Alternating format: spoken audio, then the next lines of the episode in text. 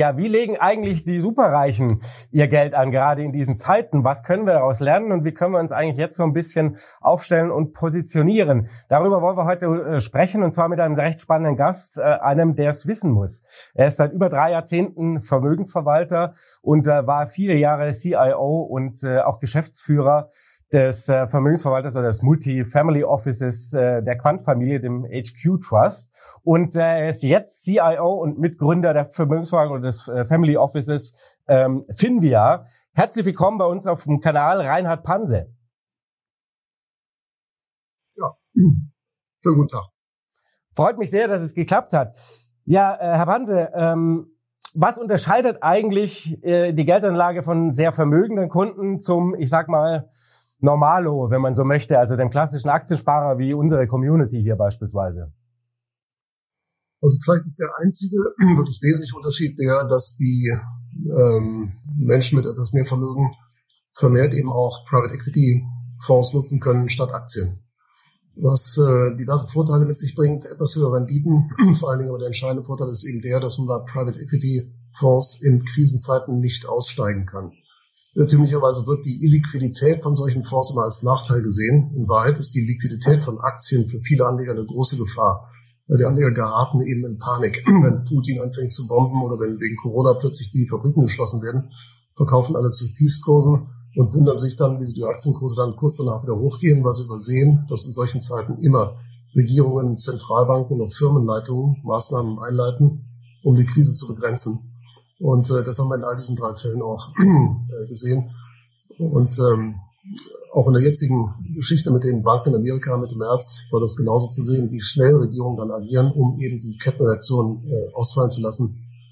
In all diesen Fällen sinkt dann eben auch wieder der Zins, weil mehr Geld gedruckt wird. Und das ist der, das große Problem, dass kleine Anleger dann oft in Panik verkaufen. Bei Private Equity geht das eben nicht. Ah, das heißt also quasi die Illiquidität sozusagen ähm, hilft einem so zum kostulanischen Schmerztabletten, äh, Schlaftabletten nehmen und durchhalten. Genau das ist das. Ich meine, wir haben 2008 natürlich auch bei den großen Familien dann die Meetings gehabt, nach der Lehman-Pleite, nach dem Motto Aktienquote muss runter. Das konnte man nicht immer verhindern.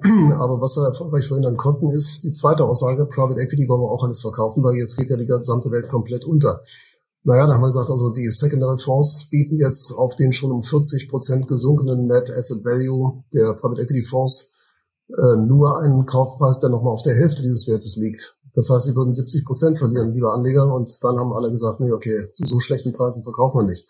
Zwei Jahre später waren dann in, in den Private Equity Portfolien alle Verluste ausgeglichen, bei den Aktienportfolien noch lange nicht, weil einfach die Quote gesenkt worden ist. Und das ist kein Problem von Kleinanlegern. Auch große, wenn die Krise groß genug ist, wie Lehman, dann geraten auch die Großen in Panik und da ist Private Equity wirklich wertvoll, dass es den Anleger einfach zwingt, dabei zu bleiben.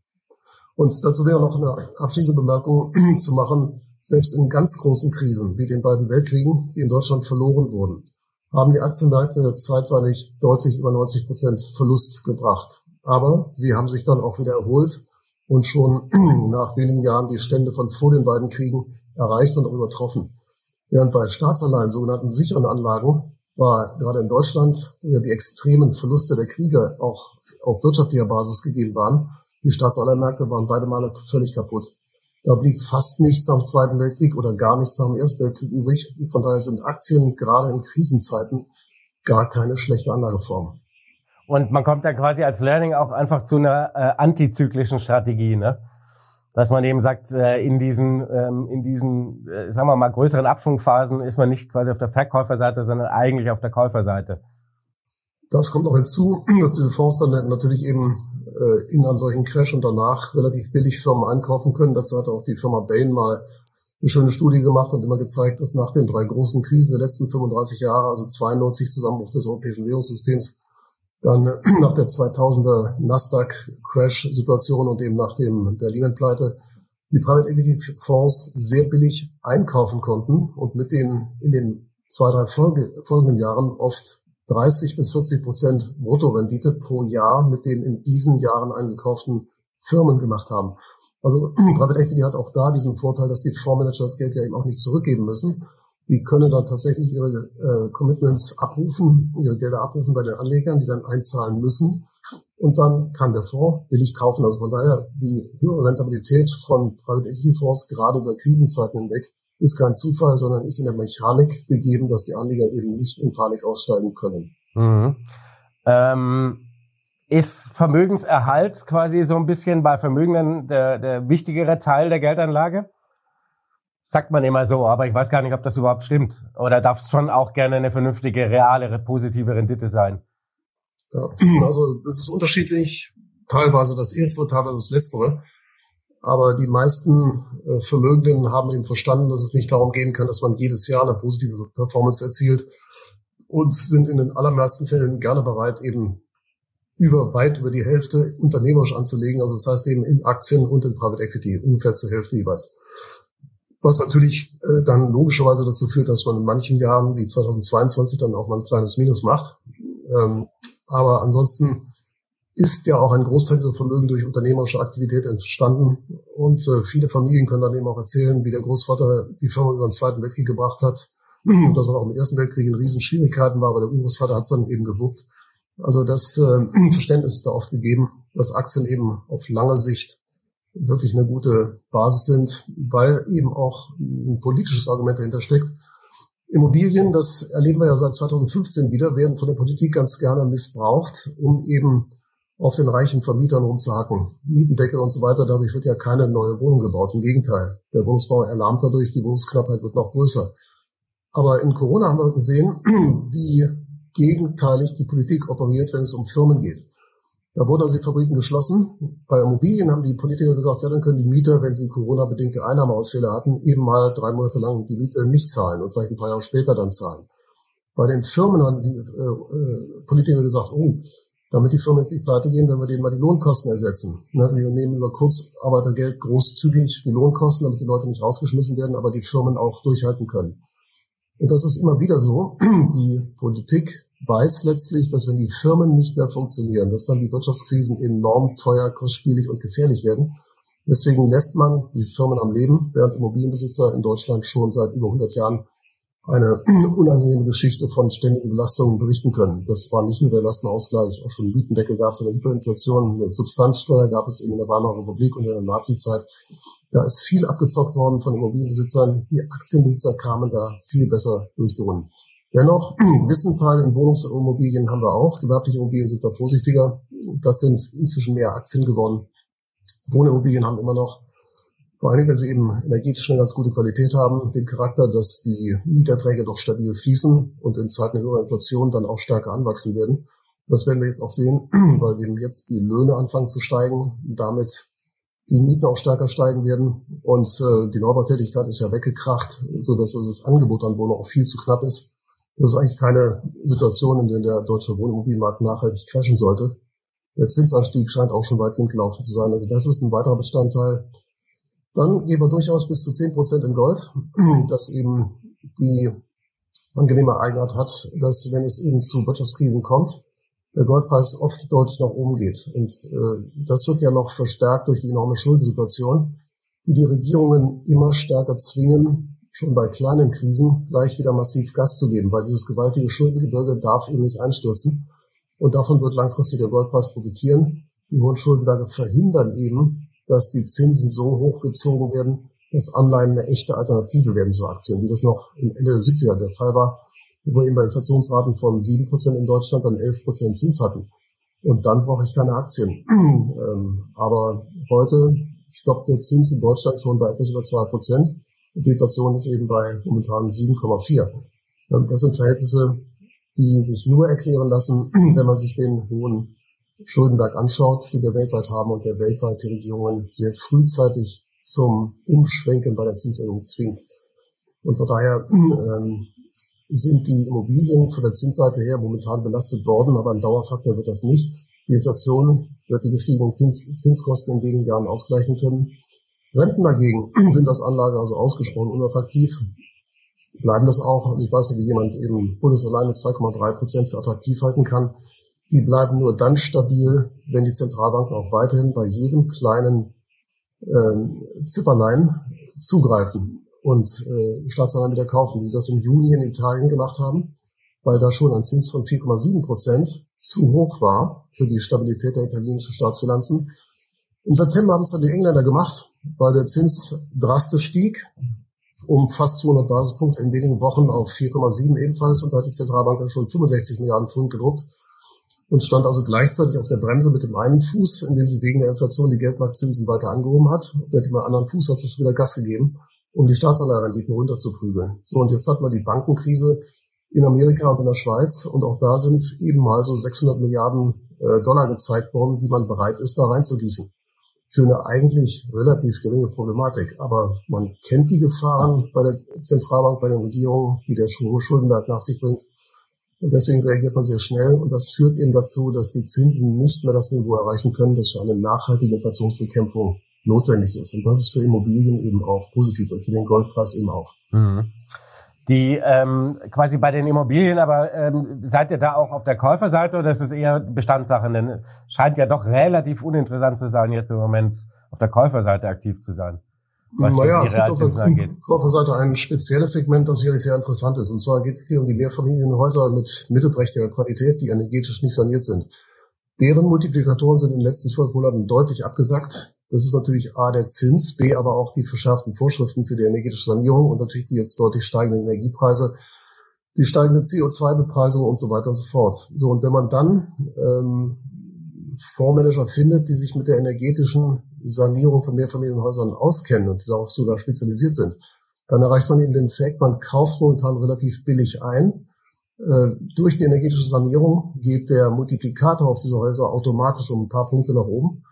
Und man kann auch noch höhere Warmmiete verlangen, nein, höhere Kaltmiete verlangen, weil die Warmmiete ja nach der energetischen Sanierung runtergeht. Also das ist eine echte Okkasion, meines Erachtens, ähm, die im deutschen Wohnimmobilienmarkt äh, dazu führt, dass das Kaufen keineswegs uninteressant ist.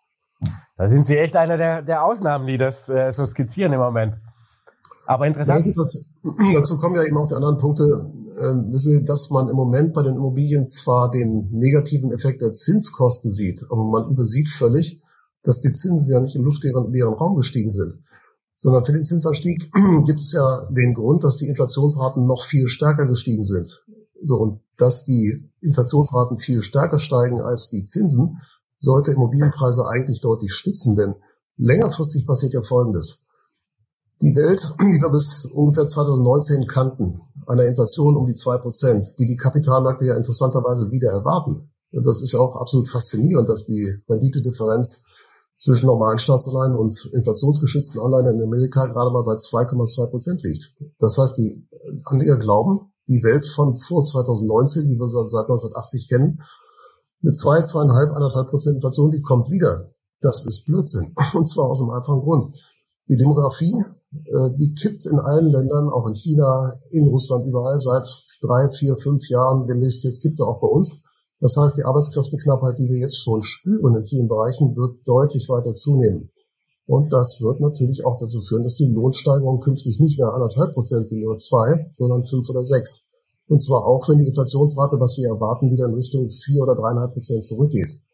Äh, sodass dann eben die Fähigkeit, höhere Mieten zu zahlen, in fünf Jahren mit sechs Prozent Lohnsteigerung ganz anders ist als heute, weil dann haben die Leute eben schon 37 Prozent mehr Lohn und dann werden sie auch eine schöne Wohnung haben wollen. Ne, da es aber keine Neubauwohnung gibt oder nicht viele, werden dann die Mieten für frei werdende Wohnungen wahrscheinlich kräftig anziehen.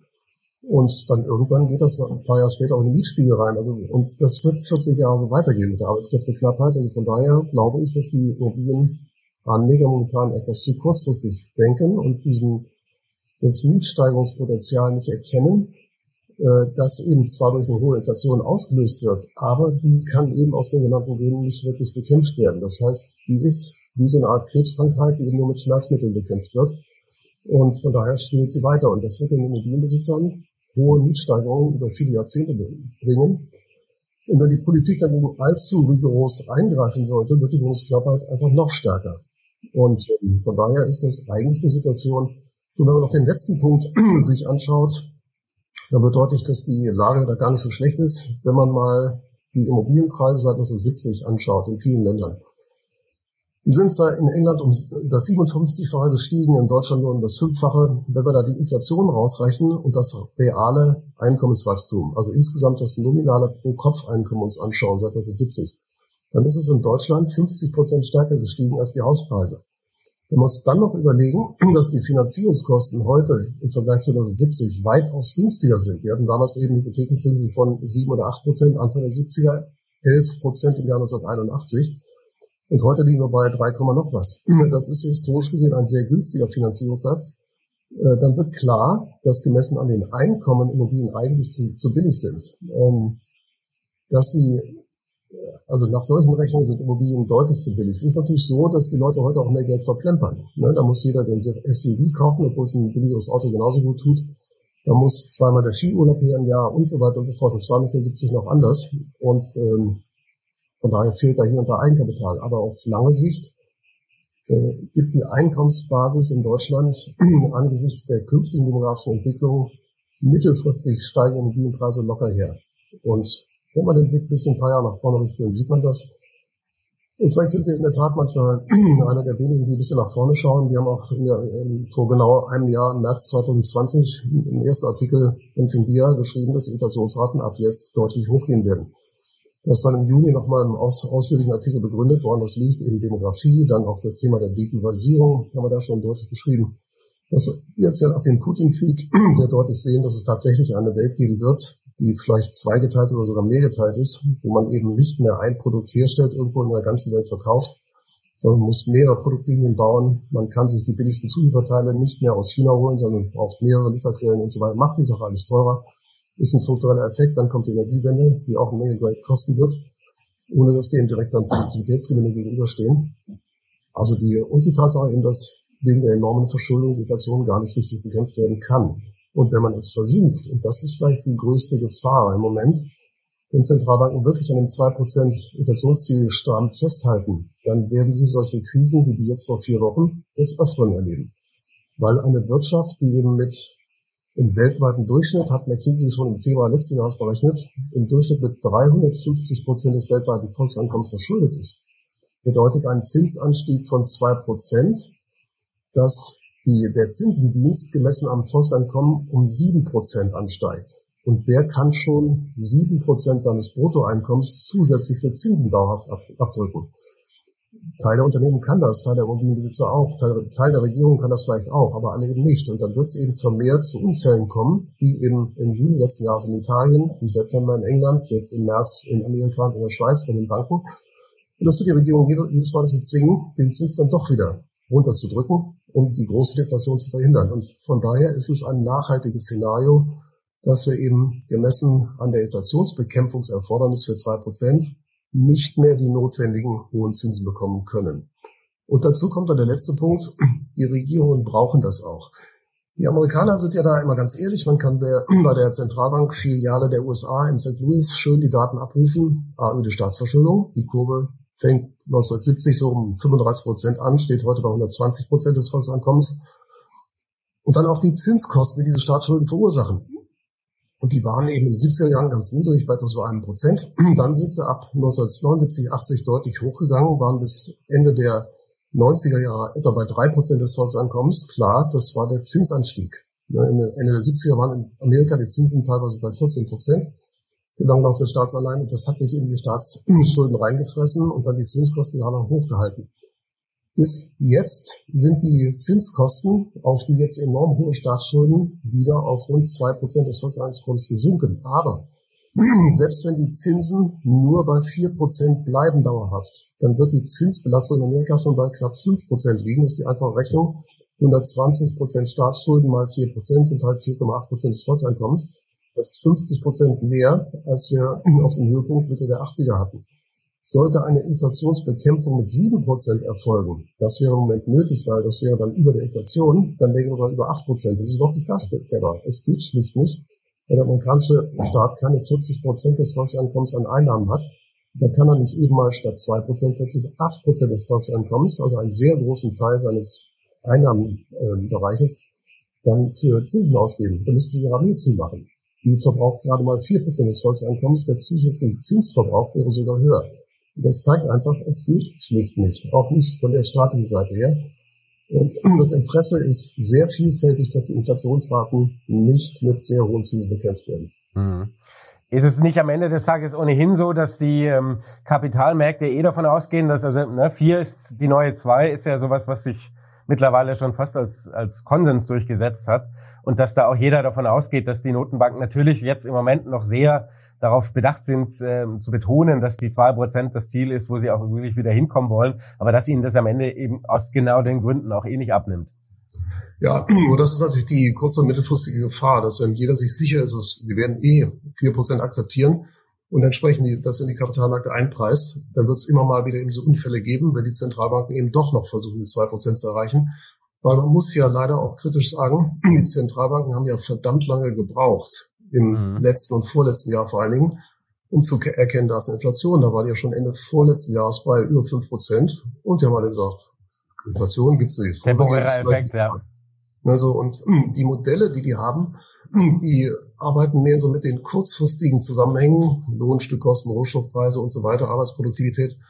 Und äh, so optimiert, dass es eben in den letzten 10, 15 Jahren gepasst hätte. Aber wenn dann strukturelle Veränderungen kommen, wie eben eine völlig andere Demografie, die war bisher in den Modellen nicht drin. Oder eine Deglobalisierung statt Globalisierung, die war bisher auch nicht drin in den Modellen. Eine Energiewende ist wahrscheinlich auch nur sehr rudimentär oder gar nicht erfasst.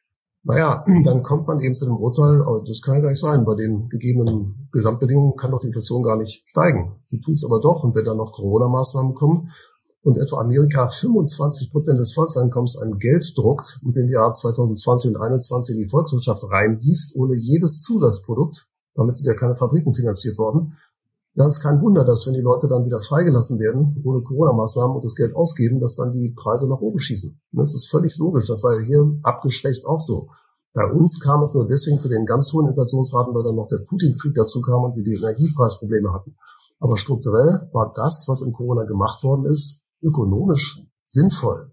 Es ist besser, wir haben mehr Inflation, als dass die Fabriken kaputt gehen. Das ist völlig okay.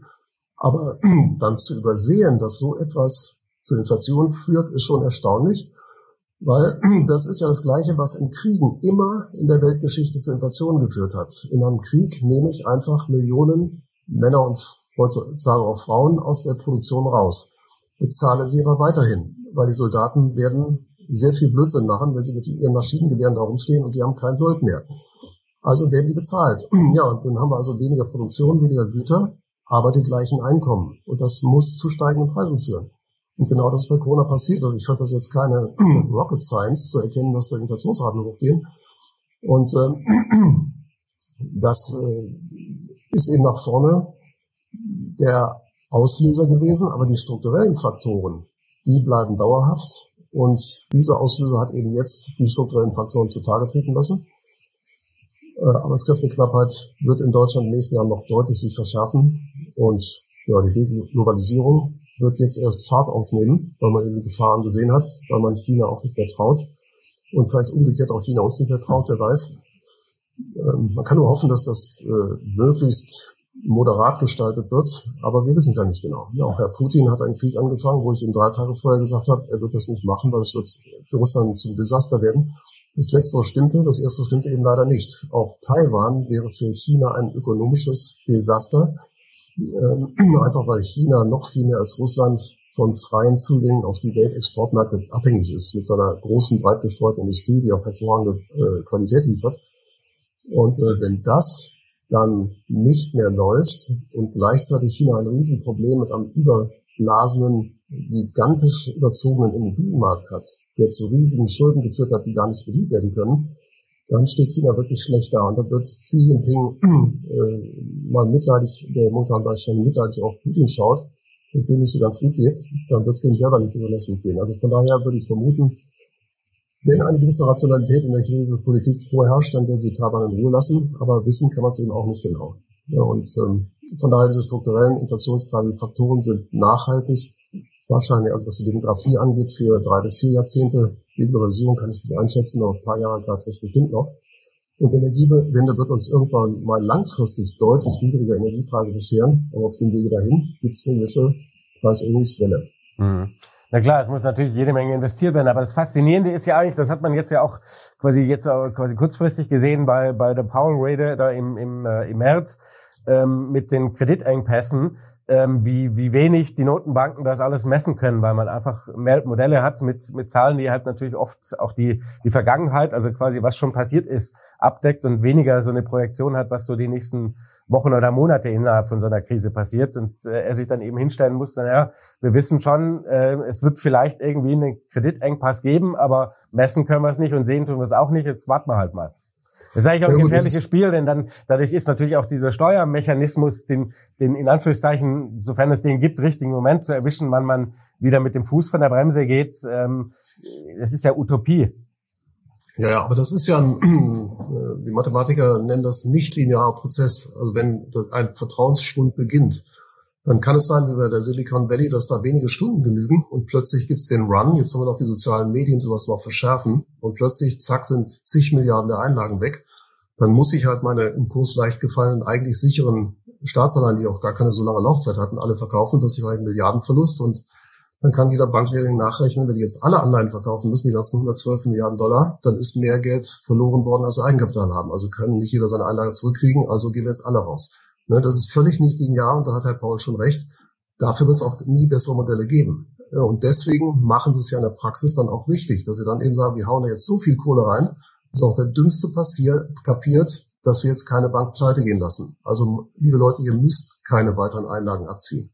Ja, und die Botschaft ist ja auch richtig, so dass jetzt ja schon diskutiert wird, ob man nicht generell eben die Einlagen alle komplett staatlicherseits sichern lässt, einfach um so eine Bank Bankrun-Situation gar nicht mehr aufkommen zu lassen. Und das ist ja im Zeitalter der elektronischen Herstellung von Geld in Sekundenschnelle in unendlicher Milliardenhöhe auch technisch kein Problem. Und wenn es dann eben nicht zum Run kommt, kann man eben die äh, entsprechenden Unterstützungsgarantien ja auch wieder zurückziehen. Also das ist äh, von der Prognose her haben sie recht, das haben sie nicht gut gemacht, aber das werden sie auch nie ganz gut hinkriegen. Ähm, aber die praktische Handlungsweise fand ich gut, war äh, stark, nachhaltig, eindrucksvoll und hat das Problem ja offensichtlich auch gelöst. Mhm. Genau, es hat sich alles relativ schnell wieder einigermaßen beruhigt. Aber ich, äh, es geht quasi weniger um das, ähm, um, um, um die Silicon Valley Bank und um, um das, was da passiert ist. Klar kann man das innerhalb von zwei Tagen an Bankrun nicht verhindern als Notenbank aber, äh, aber natürlich nach vorne gerichtet, was die, was die eigene Zinspolitik angeht im Kampf gegen die Inflation. Ähm, wenn man eben jetzt sieht, dass sich Kreditvergaberichtlinien der Banken an die Industrie ähm, so peu à peu verschlechtern und das natürlich einen Effekt hat wie eine, äh, eine Zinsanhebung, ne, weil die Unternehmen einfach nicht mehr mit Krediten versorgt werden, ähm, dass man das de facto nicht messen kann. Und das ist ja nun mal wie quasi eine Zinserhöhung. Ja, wobei da kann man ja schon messen. Also auch da, wenn Sie wieder auf die äh, in die Datenbank der äh, Fed in St. Louis reinschauen, die äh, messen ja auch diese Kreditvergabebedingungen und die sind schon ziemlich scharf. Das ist nicht nur peu à peu, sondern die sind auf einem Niveau, wo wir in den letzten 30, 40 Jahren eigentlich dann immer auch eine Rezession gesehen haben. Und das sind Zahlen, die äh, waren noch vor der Bankenkrise. Und dass die durch diese Bankenkrise natürlich sich weiter erhöhen, ist auch klar, weil die Banken momentan mal keine weiteren Risiken haben wollen. Auf keinen Fall, keine einzige Bank will momentan irgendeinen Auslöser sehen, dass sie selbst dann auch einen Bankrun erlebt. Also von daher haben Sie völlig recht. Das wird eben die Rezessionsgefahren, die wir momentan schon aufgrund der sehr inversen Zinsstrukturen durchaus sehen für den nächsten Herbst. Ähm, das wird die etwas zu schärfen. Aber wissen Sie, letztlich führt das alles nur dazu, dass die Zentralbanker Banker eben ihre Geldpolitik künftig betreiben werden, wie die Igel den Sex, nämlich wirklich ganz, ganz vorsichtig. Und wenn es irgendwo piekst, dann zieht man sich sofort wieder zurück. Das ist das Bild, was eben spätestens im Juni mit Italien, im September mit England und eben jetzt im März mit den Banken auch bestätigt wurde. Das haben wir den Anlegern immer wieder gesagt. Es kann eben zu solchen Unfällen kommen. Wird es auch kommen, weil eine hochverschuldete Welt hat viele labile Teilnehmer. Und da kann es immer wieder zu einem Umkipper kommen. Aber solange das eben Dinge sind, die wirklich relevant sind, wie etwa die Banken, wird man eben so Umfaller vermeiden und auch eine größere deflationäre Krise, die die Unternehmenswelt insgesamt in Gefahr bringt, wie Lehman, das wird man auch vermeiden. Und zwar hat man sicherlich aus Lehman auch gelernt. Bei Lehman hätten auch 600 Milliarden Dollar genügt, um das Problem zu lösen. Weil das war die Bilanzsumme von Lehman. Und wenn die Regierung da gesagt hat, wir garantieren das alles, dann hätte man das in Ruhe abwickeln können, da wäre wahrscheinlich ein Großteil auch zurückgekommen. Ich kenne die Konkursquoten nicht genau, aber es ist ja weit mehr als die Hälfte, glaube ich, sowieso zurückgeflossen. Und wenn es die Panik danach nicht gegeben hätte, wäre die Konkursquote noch besser gewesen. Und äh, man hat aber tatsächlich dann viel höhere Beträge aufwenden müssen, weil dann nach dem Vertrauensverlust dann eben die ganzen äh, beträgengesicherte Wertpapiere in den Keller geschickt hat, viele andere Banken in Gefahr gebracht haben, die Regierung dann sehr viel Geld aufwenden musste. Auch davon floss etliches zurück, schon richtig. Aber es hat die schwerste Wirtschaftskrise seit der großen Depression verursacht in Amerika. Und die Kosten dafür waren riesig. Das können wir einfach an der Entwicklung der Staatsschulden sehen, die da 20 Prozentpunkte hochgeschossen sind.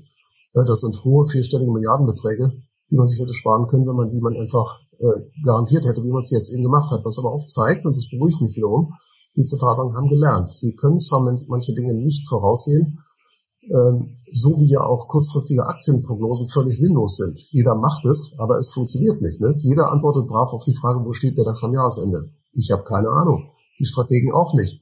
Die, ähm, äh, da, wo das gemessen wird von Bloomberg, die seit Jahrzehnten die Aktienstrategen fragen, wo im nächsten Jahr der S&P steht, die haben im letzten Jahr zum ersten Mal gesagt, negativ seit so einem Fall erhoben wird. Und bisher hat er seitdem deutlich Plus gemacht. Also das, der statistische Zusammenhang, das haben wir mal gerechnet, das R-Quadrat ist 0,0142.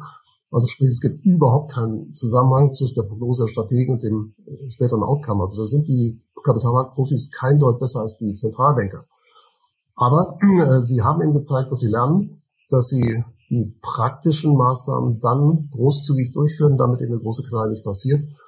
Und ähm, dann können wir jetzt eben nur noch hoffen, dass in ihre Inflationsmodelle dann auch mal die strukturellen Faktoren, die ich jetzt schon mehrfach genannt habe, reinbauen, um dann eben festzustellen, wie Sie ja vorhin gesagt haben, die neue vier sollte besser, die alte zwei werden. Dann leben wir alle besser. Und äh, wenn man dann nochmal die deutsche Inflationsphobie an der Stelle hervorzerrt hinterm Ofen, dann muss man ja doch eines klar sagen. Äh, es ist wesentlich besser, wenn die Sparguthaben teilweise an Wert verlieren, als wenn ein erheblicher Teil der Wirtschaft kaputt geht. Weil der Verlust an Lebensstandard daraus ist viel, viel größer.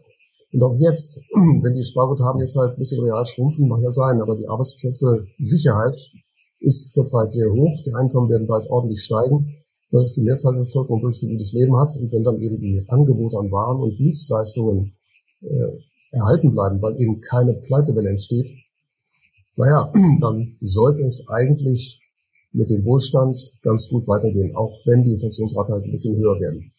Und äh, von daher kann man nur hoffen, dass die Zentralbanken das dann auch irgendwann erkennen.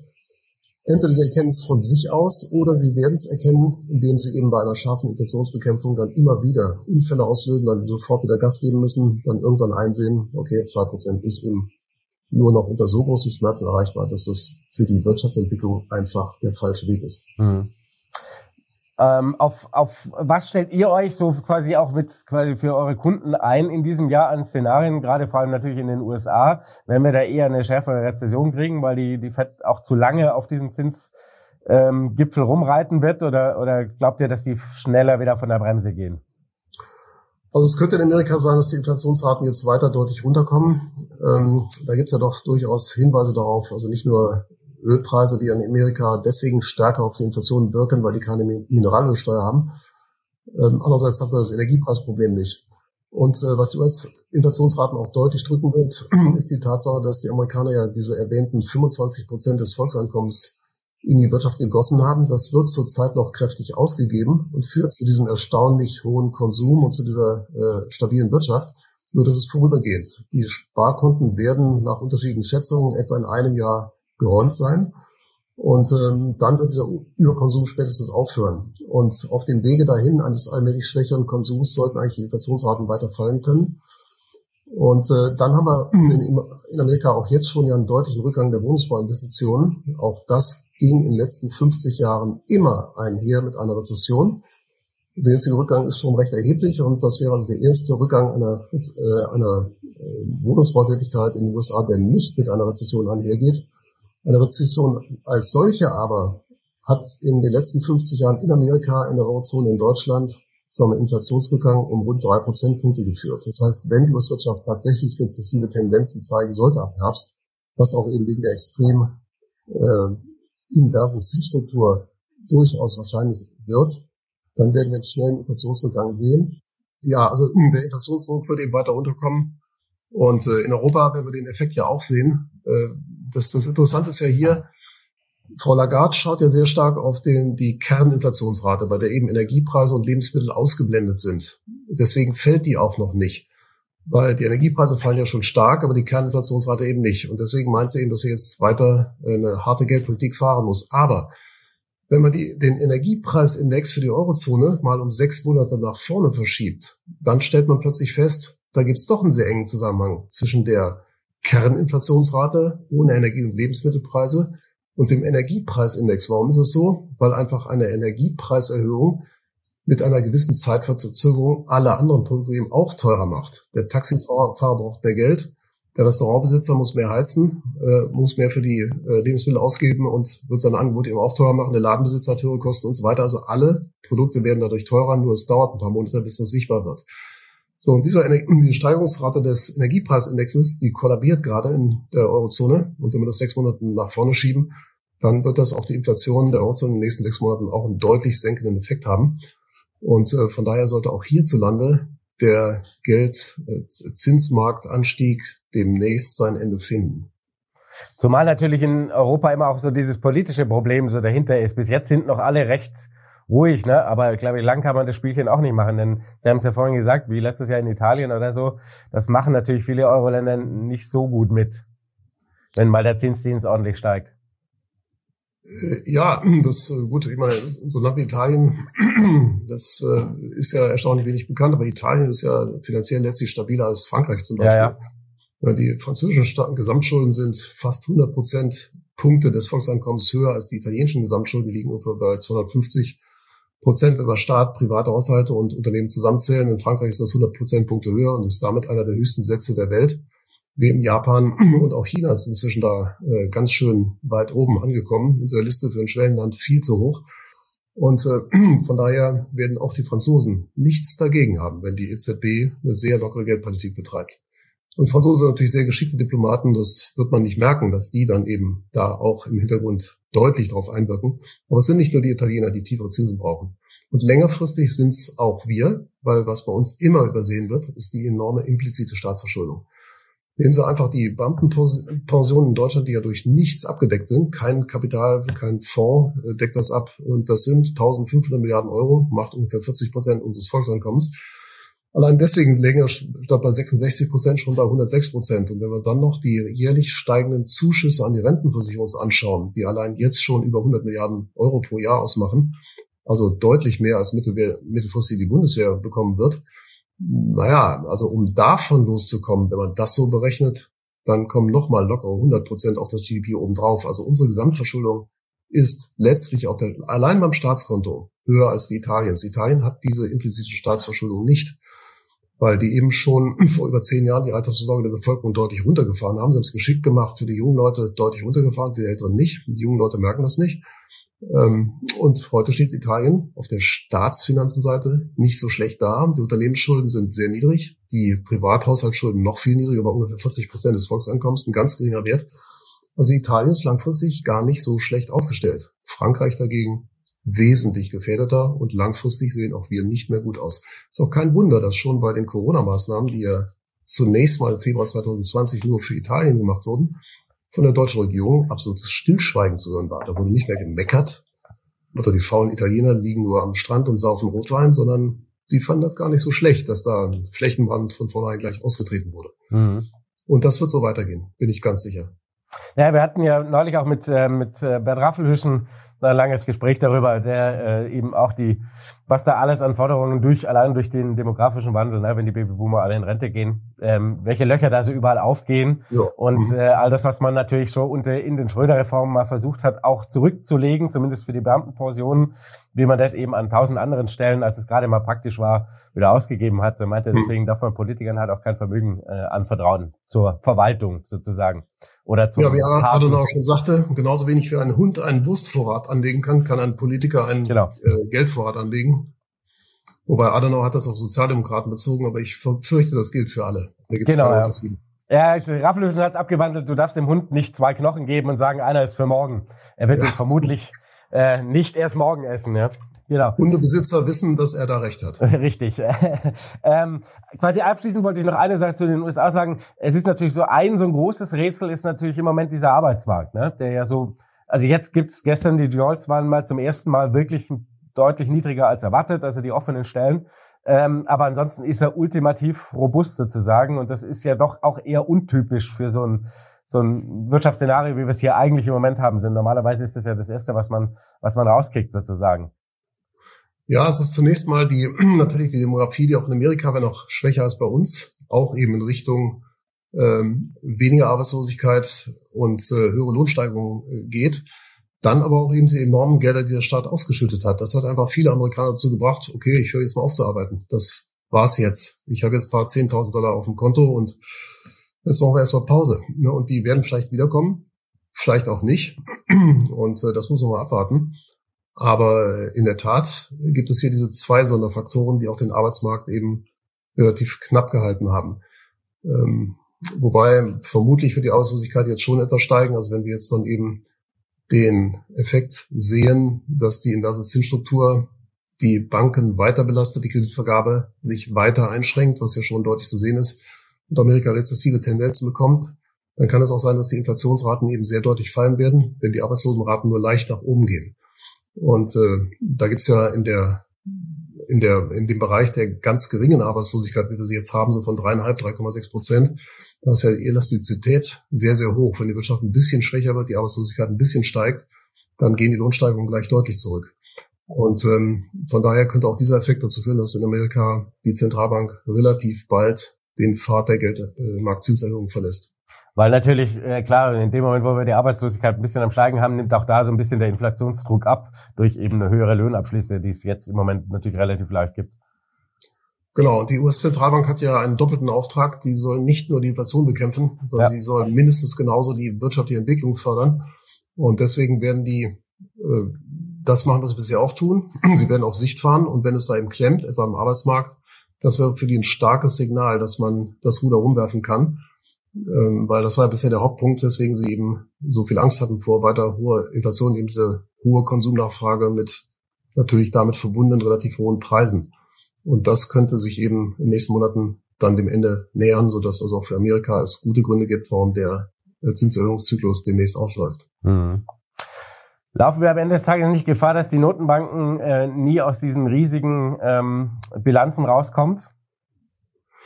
Naja, das, das einzige Szenario, was Sie letztlich rechnen können, wo das ganze Spiel halbwegs gut geht, ist eben, dass es gelingt, eine Inflation irgendwo zwischen vier, fünf, sechs Prozent über sehr lange Zeiträume äh, zu halten. Ja. Und äh, gleichzeitig dafür zu sorgen, dass der Zins eben deutlich drunter liegt. Und auch noch dafür zu sorgen, das ist der heikelste Punkt, da sind wir wieder beim Herrn Raffelhüschen, dass die Politiker mal nicht ganz so viel Geld verschwenden wenigstens. Also wenn man sich so einen Tankrabatt an, naja, da krausen sich einfach alle Rückenhaare auf, weil wie kann man denn nur die dicksten Subventionen an die Besitzer von SUVs ausschütten? Die brauchen es nicht, verdammt nochmal, die können sich dann halt ein kleineres Auto kaufen. Aber die, die Oma mit dem Fahrrad, die kriegt keine Subvention, das ist doch gaga. Ne? Die kleinen Leute brauchen eine Unterstützung gegen die hohen Energiepreise und die äh, hochverdienen, soll sich halt überlegen, ob sie jetzt eben weiterhin drei SUVs fahren in der Familie oder ob sie eben sich da mal ein bisschen zurückhalten, damit es eben noch für die zwei Skiurlauber reicht. Also das ist wirklich absurd. Und diese Art von Sozialpolitik, da ist die Mütterrente zu nennen oder die Facharbeiterrente, egal ob das von der CDU oder von der SPD kommt, ist kein politisches Thema. Das ist einfach Sozialpolitik, die den Bedürftigen nicht zugutekommt, sondern innerhalb der Mittelschicht eine Umverteilung darstellt. Und diesen teuren Quatsch können wir uns aber nicht mehr leisten. Wenn die Politik da runterkommt, das ist eben die dritte Bedingung dass die endlich mit diesem Müll, mit dieser wirklich mülligen Sozialpolitik aufhören, die uns nur sinnlos belastet und keinerlei Vorteile mit sich bringt, die auch ökologisch ja noch schädlich ist. Facharbeiterrente zieht Tausende, zig, Hunderttausende jährlich aus dem Arbeitsmarkt raus, die wir doch dringend brauchen könnten. Ökonomisch schädlich, die Tankrabatt ist ökologisch schädlich. Naja, das ist eben die dritte Voraussetzung. Inflation stabil halten, irgendwo bei vier, fünf äh, Prozent, etwas oberhalb des Zinses, dann und eben weniger Geld verplempern, äh, dann kann das gelingen, dass allmählich tatsächlich die Schulden verschwinden. Es ist ja schon mal gelungen. Nach dem Zweiten Weltkrieg waren die Schuldenstände genauso hoch wie jetzt, in Amerika auch bei 120 Prozent, in England sogar bei 250. Da kam man eben runter, weil man zum einen tatsächlich eben viele Jahre lang bis spät in die 50er den Zins unter die teilweise recht hohen Inflationsraten äh, gedrückt hat und auch da gelassen hat. Das hat geholfen. Die Punkte zwei und drei, die wird es so leicht nicht zu wiederholen geben, aber zum Teil eben doch Die Amerikaner hatten auch damals noch eine gute Produktivitätsentwicklung, zwei drei Prozent Produktivitätswachstum pro Jahr. Das heißt, auch das reale Wachstum hatte einen entsprechenden Zuwachs und die Demografie sorgte für weitere anderthalb bis zwei Prozent pro Jahr. Das Realwachstum bei vier fünf Prozent. So, dann kamen ordentliche Inflationsraten dazu. Die Lohnsteigerungen waren noch höher. Ähm, und die Amerikaner hatten auch damals schon einen progressiven Einkommensteuertarif, teilweise in der Spitze bis in die Richtung von 90 Prozent. Das heißt, die Steuereinnahmen haben richtig gesprudelt. Und es hat hauptsächlich eben die Reicheren getroffen, aber die hat das dann auch nicht so gestört. Und damit hat Amerika geschafft, ja innerhalb von 25 Jahren bis 1970 den Schuldenberg von 120 auf 35 Prozent des Volkseinkommens runterzudrücken. Das wird heute so in der Geschwindigkeit absolut nicht gehen, weil wir haben weder demografischen realen Zuwachs, äh, und zwar weltweit nicht mehr. In großen Ländern äh, ist das zu Ende. Äh, und wir haben auch kein Produktivitätswachstum mehr. Auch hier müsste die Regierung natürlich ansetzen, mehr naturwissenschaftliche, mathematische Bildung für die jungen Leute. Da wird es Proteste auf der Straße geben, weil alle wollen, dass ihr Kind Abitur kriegt und mit viel Matheunterricht klappt das eben nicht. Ja, aber das ist der Weg, wie Asien den Aufstieg geschafft hat. Die Schüler dort sind mathematisch wesentlich gebildeter und in der heutigen IT-Welt kriegt Asien, auch Japan, kriegt viel, viel mehr Informatiker, Mathematiker, Forscher, so dass die also einen riesen Patentberg pro Jahr entwickeln und zwar uns da schon deutlich übertreffen. Auch Südkoreaner waren vor 30 Jahren noch ein Bruchteil von uns. Jetzt haben die schon genauso viele Patente pro Jahr wie die Deutschen, weil sie einfach diese kleinere Bevölkerung mathematisch so gut ausbilden. Sind das Konzepte, die irgendwo vertreten werden? Nein, sind es nicht. Also von daher, äh, ich bin skeptisch, ob es gelingt. Aber der Weg, dass es gelingen kann, den gibt es. Ob die Politik das beschreitet oder erst in größter Not beschreitet, da kann jetzt jeder sein eigenes Urteil sich darüber bilden, weil wenn es nicht gelingen sollte, äh, dann ist es allerdings für die Geldanleger perverserweise auch keine katastrophale Erkenntnis. Äh, wer den Blick dann in eine solche Zukunft werfen will, der schaut einfach mal in die Türkei. Also im letzten Jahr, das war der stärkste Aktienmarkt weltweit, mit einem dreistelligen Kursgewinn und zwar nicht in türkischer Lira, sondern in Euro oder eben nach Inflation in der Türkei. Und auch der Immobilienmarkt dort ist um dreistellige Prozentsätze im letzten Jahr hochgeschossen, als eben der Realzins dann Ende vorletzten Jahres dann in Richtung minus 80 Prozent ging, weil der Präsident meinte, dass ein Geldmarktzins von 9 Prozent ausreicht, um eine 80-prozentige Inflation zu bekämpfen. Da ist er ja doch eher allein mit dieser Meinung. Ähm, naja, dann fingen die Leute eben an, ihre Sparkonten zu räumen. Und das ist der Punkt, der hier in Deutschland besonders gefährlich ist. Weil die Italiener haben alle eine Immobilie. Die Franzosen meistens, die Portugiesen, äh, die Spanier, die Engländer, die haben alle Immobilien. Die Deutschen haben zur Hälfte keine Immobilien. Vor allen Dingen die ärmeren Schichten, die vor allem die Spargut haben, vor sich herschieben. So, und wenn die merken, dass jetzt 15 Jahre lang, 15 Jahre lang die Zinsen immer deutlich unter den Inflationsraten liegen, dann werden immer mehr von diesen Leuten versuchen, das Sparkonto aufzulösen. Viele werden sich davon nicht an die Aktien trauen, aber an die Wohnimmobilien vielleicht schon. Und dann werden sie feststellen, das geht nicht. Warum? Weil in Deutschland gibt es 6.000 Milliarden Euro an Sparguthaben, Kontoguthaben und die äh, Rentenanteile in Lebensversicherungen und Pensionskassen. In Deutschland werden wurden vor zwei Jahren noch 300.000 Wohnungen neu gebaut. Äh, jetzt sind es weniger. Lassen wir uns mal dabei, wenn jede davon 400.000 Euro kostet, sind das 120 Milliarden, sind gerade mal zwei Prozent dieser 6.000 Milliarden. Das heißt, zwei Prozent der Deutschen können sich dann pro Jahr ihr Sparguthaben auszahlen lassen und Wohnimmobilien tauschen, ohne dass die Preise steigen. Kauf einer Gebrauchtwohnung gilt nicht, weil der Verkäufer das Wiederanlageproblem. Also Sie sehen, die Deutschen werden keine 50 Jahre geduldig warten, bis der Letzte sein Sparguthaben umgetauscht hat wenn irgendwann mal, wie jetzt in der Türkei, der Sparberg ins Rutschen gerät, ist in Deutschland die Wahrscheinlichkeit eines Booms von solchen Sachwerten wesentlich höher als woanders, weil die Leute einfach nichts haben und nur dahin gehen können. Sie werden auch bis in Gold gehen, auch einige in Aktien das schon. Aber das ist eben ein Szenario, das eben, eben nochmal eine riesige Ungleichheitsdiskussion mit sich bringen wird, weil dann eben die reichen Immobilienbesitzer nochmal gewaltig profitieren und die Reichen haben ja auch die Aktien und Private Equity Fonds, die machen dann nochmal Performance ohne Ende. Die kleinen Leute springen dann hektisch obendrauf. Äh, eigentlich schrecklich, dass die Regierung auch hier mit der aktienbasierten Altersvorsorge das einfach so mühsam ja, mit kleckerles Beträglein, mit 10 Milliardchen, fangen Sie da mal an, was soll denn das? Mensch, ihr braucht dreistellige Beträge. Ihr hättet euch jahrelang billig für null am Kapitalmarkt leihen können auf 30 Jahre. Alles vertan, alles verschenkt. Die Regierung braucht eben auch Strategien. Auch in solchen Teilen muss die Zusammenhänge zwischen Altersvorsorge und Kapitalmarktsituation und Zinseninflation, Demografie und so weiter, das müssen die mal zusammenführen. Und dann kommen sie auch darauf, dass sie schleunigst eine sachwerteorientierte Altersvorsorge brauchen für die breite Masse. Dann würde vielleicht dieser ähm, Run ausbleiben. Aber das sind alles Probleme, die da noch kommen werden, die aber für den, der heute schon in Sachbetten steckt, eigentlich kein Problem ist. Und dann wird nur leider die breite Masse eher leiden und die Kunden der großen Vermögensverwalter werden dann profitieren. Das ist aber nicht gesund. Ja, die, die große Gefahr ist natürlich, das sagt der Raffelüschen eben auch, ähm, für die Babyboomer kommt ähm, eine aktienbasierte Rente zu spät. Ähm, ja. die, das war vor 30 Jahren war es eine super Idee, ähm, als es viele auch schon erzählt haben. Ähm, und jetzt ist es halt natürlich rum ums Eck und man müsste eigentlich den, den in Anführungszeichen den Alten, die einfach zu wenig Kinder bekommen haben, äh, jetzt an den Säckel gehen. Das heißt, man müsste den Sozialstaat dringend auch runterfahren. Und ähm, er hat dann auch so ein bisschen im Nachgang erzählt, immer wenn er darauf hinweist, was quasi an Leistungen eigentlich nicht mehr da ist, weil sich keiner leisten kann, wie dann sein E-Mail-Fach mit Morddrohungen verläuft. Mhm, genau. Und Deswegen, das ist dann auch der Gegenstand dessen, warum das in der Politik am Ende des Tages nicht funktionieren wird. Naja, es wird schon funktionieren, aber eben erst dann, wenn es nicht mehr anders geht. Ja. Und das wird dann eben sehr spät sein und zu sehr brutalen Maßnahmen führen müssen. Das gleiche haben sie eine Krankenversicherung. Der hat das gleiche genau. Problem. Und irgendwann wird die Politik eben entscheiden müssen, ab 70 gibt's nun mal keine neue Niere mehr von der Krankenversicherung. Das müssen sie selber bezahlen. Also bitte schön 60.000 Euro auf das äh, Konto des Kreiskrankenhauses überweisen und dann kriegen sie einen Termin für, für eine neue Niere, ansonsten eben nicht. Und das wird kommen. So, mhm. nicht in zehn Jahren, aber in 30, wer weiß. Ja, und je später sie es anpacken, diese ganzen Maßnahmen, auch, ich meine, andere Länder schaffen das ja. Die Dänen, viele nordische Länder, dass eben einfach die, das Renteneintrittsalter an die Lebenserwartung gekoppelt ist. Völlig logisch. Als die mal gebaut wurde von Bismarck, da war die Lebenserwartung in Deutschland unter 40 Jahre. Ja. Das war so eine Art Schadenversicherung für den ganz seltenen Unfall, dass jemand so alt wird, nämlich 70, dass er nicht mehr arbeiten kann. Ne, davor sind die Leute alle eher, die meisten alle tot gewesen, deswegen gab es das Problem einer Rentenversicherung gar nicht. Aber das war keine Versicherung, damit man viermal im Jahr nach Malle fliegen kann.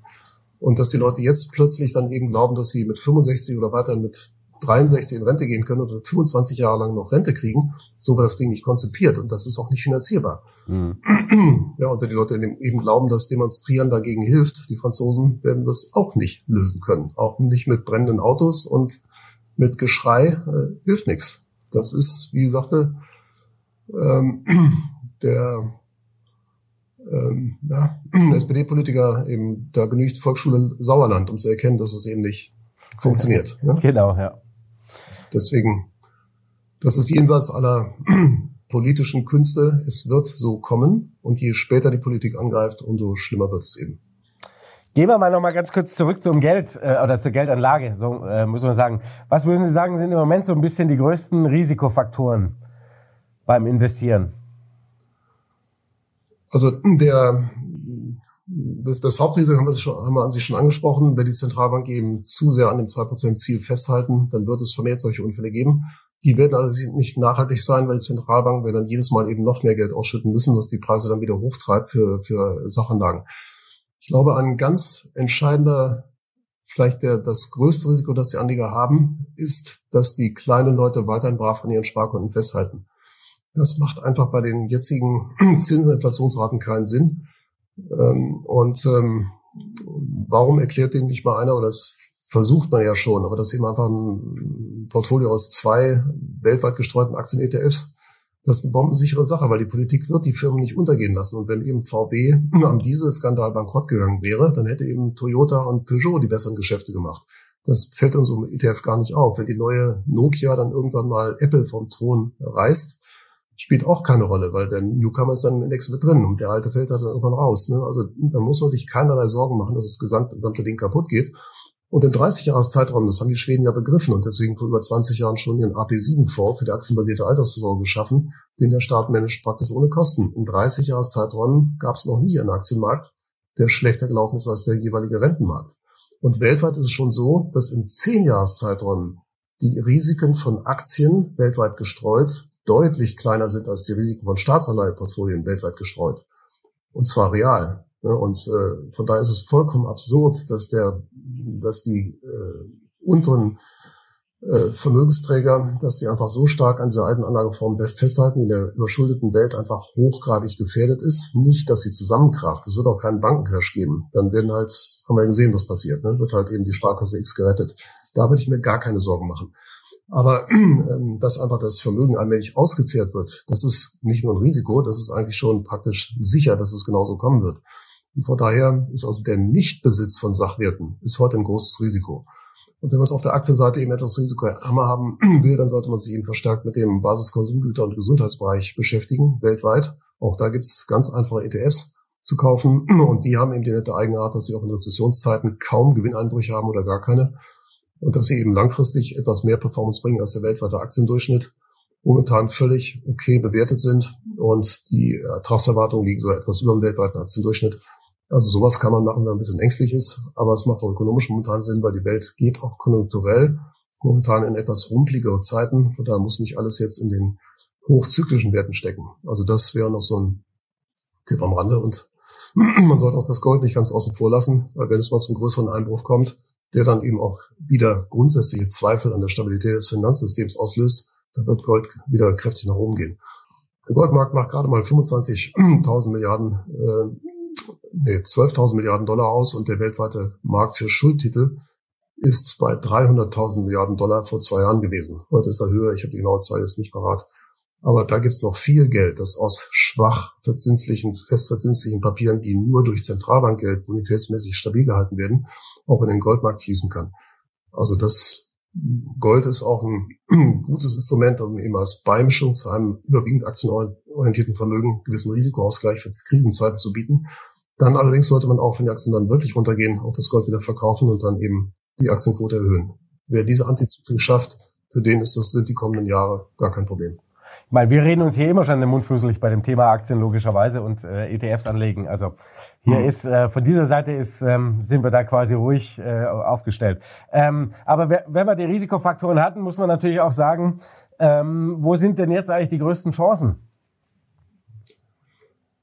Also der Gesundheitssektor ist tatsächlich deswegen interessant, weil er von den Kennzahlen her, und dazu muss man erwähnen, dass man mit den betriebswirtschaftlichen Kennzahlen der Firmen, also etwa Kurs-Cashflow-Verhältnis, Dividendenrendite oder Kurs-Buchwertverhältnisse, kann man erstaunlich gute Langfristprognosen machen. Und das seit vielen Jahren. Das gilt für Aktienmärkte, das gilt aber auch für die Sektoren, für die Branchen. Und da stellen wir eben fest, dass der Gesundheitssektor, gemessen an den letzten 30 Jahren, ähm, davor gibt es keine Daten weltweit, aber seit es die Daten gibt, äh, ist völlig durchschnittlich, teilweise was Kursbuchwertverhältnis angeht, sogar unterdurchschnittlich bewertet. Und das macht relativ wenig Sinn, wenn man sich anschaut, wie stabil diese Firmen nach oben gehen. Denn diese Firmen haben eben als Kundschaft die älteren Menschen und deren Anzahl wächst seit Jahrzehnten überproportional und wird auch jahrzehntelang überproportional wachsen. Und aus den ja schon diskutierten Gründen wird die Politik auch viele Jahrzehnte lang noch die wachsenden Gesundheitskostenbedürfnisse der Bevölkerung finanzieren müssen. Das geht politisch gar nicht anders. Das heißt, der Sektor wird mit sehr großer Wahrscheinlichkeit künftig weiterhin stärker wachsen als der gesamte Aktienmarkt. Und dazu passt eigentlich eine normale Bewertung nicht. Von daher ist das sicherlich vom Chance-Risiko-Verhältnis her ein sehr attraktiver Bereich. Äh, das Gleiche gilt auch für Basiskonsumgüter, die sogar noch weniger Risiken haben, was die Cashflow-Stabilität angeht. Und von daher kann man also, wenn es um dezidierte Chancen geht, weg vom Aktienmarkt weltweit, dann kann man in diesen beiden Sektoren, glaube ich, ganz glücklich werden. Und das dritte Thema ist vielleicht Europa. Da sind ja Trasserwartungen auch relativ hoch. Ähm, und die Zinsen sind ja deutlich niedriger als in Amerika. Also von daher ist das Chance-Risiko-Verhältnis hier bei den Aktienmärkten auch ziemlich gut. Und wir haben nicht diese Konjunkturstimulierung gehabt wie die Amerikaner, wie es eben geschildert wurde. Äh, die Wirtschaft hält sich hier dennoch erstaunlich gut. Wenn man gewusst hätte, Anfang 2022, dass Herr Putin anfängt zu bomben, dass wir ein Energieversorgungs- und ein ähm, großes Inflationsproblem kriegen werden, hätte, glaube ich, kein Mensch gesagt, dass die Cashflows der deutschen, der, der europäischen Firmen dennoch ein Jahr später nach Kriegsausbruch zehn Prozent gestiegen sind.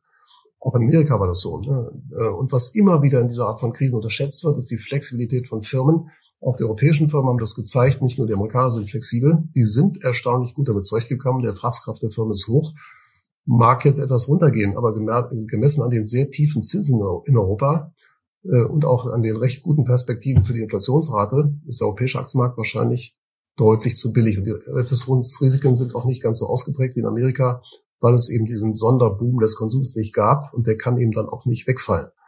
Die haben ja eher Nachholbedarf. Also um da eine Zahl zu nennen, der äh, Konsum für langlebige Konsumgüter, der ist in Amerika während der Corona-Krise bis in die Zeit danach um 70 Prozent angestiegen, in der Eurozone um 0 Prozent. Da ist nur die Delle von Corona wieder ausgeglichen worden. Ja, und das zeigt, wir haben hier eher gemessen am Trend Nachholbedarf. Die Amerikaner haben deutlichen Rückschlagsbedarf, was eben einfach mit dem Verbrauch der Sparkonten dann auch genauso passieren wird. Und von daher sind die Konjunkturrisiken hier da, aber überschaubar. Und die Aktienmarktertragserwartungen liegen um die acht Prozent, wie auch bei Basiskonsumgütern, Gesundheitssektor sogar noch höher. Ähm, also das ist auch ein Bereich, wo man mal einen gewissen Schwerpunkt setzen könnte. Ähm, welche Rolle spielen so ein bisschen die asiatischen Märkte, nachdem China jetzt so langsam aber sicher den Motor wieder hochfährt? Also von China würde ich aus vielerlei Gründen äh, zumindest insofern die Finger lassen, als man da keinen Schwerpunkt bilden, sollte. Das eine Thema ist, China hat ein wirklich historisch gigantisches Problem mit dem Hochpoppen der Konjunktur durch Immobilieninvestitionen. Das machen sie seit 15 Jahren in einer Weise, die welthistorisch noch nie so da war. Ein Beispiel, die Leerstandsrate von chinesischen Wohnungen ist aktuell bei etwa 10 Prozent. In Amerika war es 2,9 Prozent vor der, dem Ausbruch der Subprime-Krise. Das war der höchste Wert, seit diese Zahl in Amerika seit den 50ern erhoben wird. Aktueller Stand 0,8 Prozent, sehr tief. In China, wie gesagt, 10 Prozent dazu, kommen noch weitere rund 65 Millionen Wohnungen in China, die bereits verkauft wurden, die aber nicht gebaut worden sind. Und wenn wir da schon sehr niedrige Preise von 70.000 Dollar pro Wohnung ansetzen, dann kommen wir da irgendwo auf Werte vom zweifachen chinesischen Sozialprodukt die chinesische Sparer einfach verloren haben, weil die, die haben diese Wohnung entweder vom Sparguthaben gekauft oder vom, mit Kredit. Und inzwischen gibt es Millionen Chinesen, die sich weigern, ihre Kreditraten zu bezahlen. Für die Regierung ein riesiges politisches Problem. Ähm, und äh, wenn Sie da so auf andere Kennzahlen schauen, wie den Totalzusammenbruch der Geburtenrate, das ist ein Vertrauensverlust der Bevölkerung in die Zukunft. Also die Chinesen selber sehen ihre Zukunft nicht so rosig. Und äh, die Regierung hat ja gezeigt, in Branchen wie etwa der Technologiebranche, dann im Bildungswesen oder auch jetzt beim Immobilienmarkt vor anderthalb Jahren, dass sie da kräftig eingreift. Und wenn da mal Firmen da richtig stark zusammenkrachen, das ist der Regierung dann völlig egal. Also man redet da ja viel mehr wieder davon, dass wir in China jetzt ein sozialistisches Land sind. Wohlstandsschaffung, Wohlstandsmehrung sind kein Thema mehr, sondern Xi Jinping ist der große Führer. Und ähm, das sind langfristig nicht die Rahmenbedingungen, aus denen großes Wachstum gemacht wird. Dann liest man zunehmend, da gibt es auch keine sauberen Statistiken drüber, aber dass diese ganzen Seidenstraßenprojekte, die China ja für gigantische Milliardenbeträge mit Krediten auch ermöglicht hat weltweit, dass die vielfach floppen, dass es da Probleme mit der Kreditbedienung gibt, dass China da äh, Nachlässe liefern muss. Da wird China auch viele zig Milliarden US-Dollar verlieren. Und äh, wobei die Beträge, die China im heimischen Immobilienmarkt der Bevölkerung wird ersetzen müssen in der einen oder anderen Form, sind noch viel höher. Also, dass die Schulden in China weiter hochschießen, das ist schon gesetzt. Wir haben da auch vor anderthalb Jahren langen Artikel darüber geschrieben, was da passieren wird. Und sehen zurzeit, dass China bisher keinen Weg da nach draußen gefunden hat, dass sie nur ihre rabiate Corona-Politik aufgeben, löst an den strukturellen Problemen nichts. Momentan wird ja schon wieder versucht, mit Infrastrukturinvestitionen die Sache hochzupuschen. Und das bedeutet einfach mittelfristig noch mehr Schulden für unproduktive Projekte, die eben nichts abwerfen und damit den äh, Schuldenberg für faule Schulden in China weiter nach oben treiben. Da werden schon Darlehen vergeben von staatlichen Banken unterhalb des Einlagezinses. So richtig viel Sinn macht das nicht. Ne? Und von daher, also bei China weiß ich nicht so genau. Also die Ertragserwartungen sind gar nicht so schlecht auf dem Markt, weil es ist ja doch deutlich runtergekommen. Wenn die Politik tatsächlich ähm, mal so ein bisschen von dem marxistischen Pfad wieder runterkäme und wieder etwas mehr Wert auf äh, zumindest wirtschaftliche Freiheit legen würde und bei dem Thema Taiwan auch ein bisschen zurückrudert, äh, dann könnte China interessant sein, weil China hat immer noch ähm, zusammen mehr mathematisch gut ausgebildete Schüler als der gesamte Rest der Welt und zwar viel mehr. Mhm. Und da hat China eigentlich das Potenzial, wirtschaftlich wirklich hochzukommen und äh, für seine Bürger nicht nur 10.000 Dollar äh, pro Kopf Einkommen zu schaffen, sondern auch die 40, 50, 60.000, die im Westen üblich sind. Das könnten die eigentlich schaffen, aber dazu müsste die Regierung die Leute mehr von der Leine lassen. Und das sehe ich im Moment nicht, dass China da auf dem richtigen Wege ist. Und sie haben schon in den letzten 15 Jahren nicht mehr dieses Wachstum gehabt, das sie ausgewiesen haben, sondern sie haben das mit Wohnung, mit Wohnungs- und sonstigen Bautätigkeiten gedopt und nach oben gezogen. Und das bringt jetzt nicht die Erträge, die man braucht, weil die Wohnungen alle leer stehen. Äh, und von daher hat man jetzt ein riesen Schuldenproblem, das erstmal abgearbeitet werden muss. Also so toll sind die Perspektiven für China nicht. Aber natürlich so ein bisschen in der Region drumherum, äh, logischerweise hilft es, wenn China jetzt wieder ein starker Partner ist. Ja, absolut. Also ich denke, so Land wie Japan, das sieht schon wesentlich besser aus, trotz gigantischer Staatsschulden und einer schwachen Demografie. Aber auch Japan hat eben sehr stark auf mathematische Bildung gesetzt. hat man schon erwähnt. Technologisch steht Japan in vielen Bereichen sehr gut da. Hat sehr viele Weltmarktführer in technischen Spezialgebieten und hat natürlich auch eine enge, enge Verbindung mit China. Hat jetzt dieser Tage, haben wir ja gelesen, dann irgendwelche Chip-Komponenten dann äh, sanktioniert und wird das nicht mehr an China verkaufen. Es gibt ein bisschen Ärger. Aber die japanische Wirtschaft erfreut sich auch einer deutlich unterbewerteten Währung. Also für deutsche Anleger kann das nicht uninteressant sein. Da hat man eben einen Markt mit Firmen, die gute Bilanzen haben, die eben weltweit in vielen Bereichen tätig sind, die wir auch für eine Energiewende brauchen, die wir für Hochtechnologieprodukte brauchen. Also Japan ist sicherlich kein uninteressanter Markt, ist auch politisch völlig stabil. Und die Regierung da hat schon längst gezeigt, wie man mit dem äh, gigantischen Schuldenberg dann eben letztlich umgeht. Die haben erhalten die Hälfte schon im Keller der Zentralbank vergraben und wartet einfach, bis die da verschimmelt sind. Und das werden unsere Regierungen ja am Schluss auch machen. Und von daher ist Japan momentan nicht unattraktiv. Betragserwartung auch höher als beim weltweiten Durchschnitt. Und die Chancen, wenn man das so alles gegeneinander hält, ist Japan auch ein Markt, den man machen kann. Ähm, die, die anderen, also Taiwan ist natürlich ein Sonderfall, ist klar. Ähm, Hongkong hm, zählt ja eigentlich nicht mehr als separater Aktienmarkt. Das ist jetzt äh, Teil Chinas. Und Märkte wie Singapur, Australien, Neuseeland sind sicherlich auch nicht uninteressant. Herr Wande, da haben wir mal einen Ritt durch die ganze Welt gemacht. Vielen Dank für dieses Gespräch. Ja, nicht zu danken. Ich hoffe, es war alles zu verstehen. Ich denke auch, ja. Ich hoffe, ihr hattet, äh, konntet einiges mitnehmen. Ähm, vor allem natürlich Immobilien mal ein ganz anderer Blick drauf. Finde ich natürlich total spannend, weil im Moment sonst alle nur den Abgesang machen und nicht die Chancen sehen. Schreibt mal in die Kommentare, wie ihr das so seht. Und ähm, ich hoffe, euch hat's gefallen. Dann wie immer liken, teilen, kommentieren, abonnieren, nicht vergessen. Und äh, wir sehen uns nächste Woche wieder. Bis dann. Ciao. Thank you.